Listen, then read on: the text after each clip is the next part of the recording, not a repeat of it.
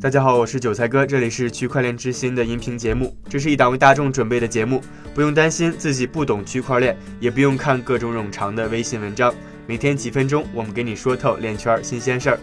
今天呢是二零一九年的六月二十一日，星期五，大家早上好。麻省理工学院计算机科学与人工智能实验室，简称 CSAIL，他们设计了一个系统，可以运行复杂的数学算法来保证网络通信的安全。而该代码呢被称为法币密码学，而目前呢也保护着谷歌 Chrome 浏览器上百分之九十的通信。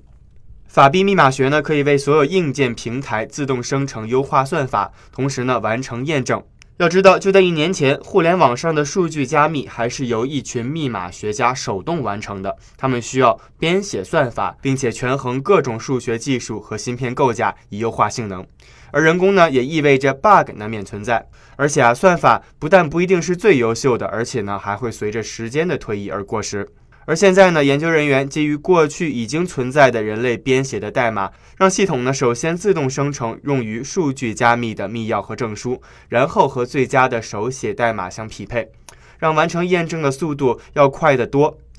参与这一项目的 CSAIL 研究员亚当·智里帕拉表示，这就像是在人脑之中运行一个过程，系统充分理解后就可以自动编写这一代码。今年五月份的时候，研究人员在 EEE 安全与隐私研讨会上发表了他们的论文。不过呢，这项技术最初是在2018年麻省理工学院的实验室里面部署的。目前呢，法币密码学已经被谷歌的 Boring SSL 所部署，而这是一个开源的密码库。谷歌的 Chrome 浏览器、安卓的应用程序等都在使用这一项研究。说完了今天的要闻呢，接下来再为大家播放一组链圈快讯。我们首先先来看看行业应用方面的消息。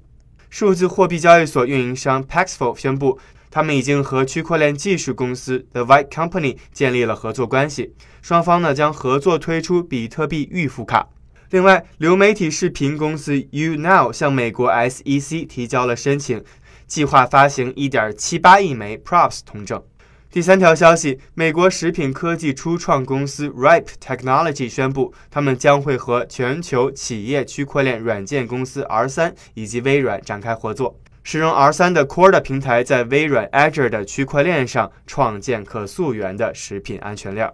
今天的链圈名人点评呢，来自于亚马逊支付的副总裁 Patrick Gauthier，他表示呢，亚马逊目前没有涉足数字货币业务的打算。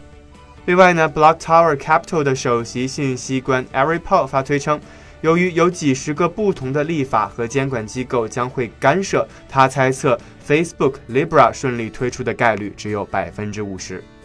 以上呢就是本周的区块链之心节目了，感谢大家的收听。下周的同一时间，我们继续和你分享有关区块链的最新动态。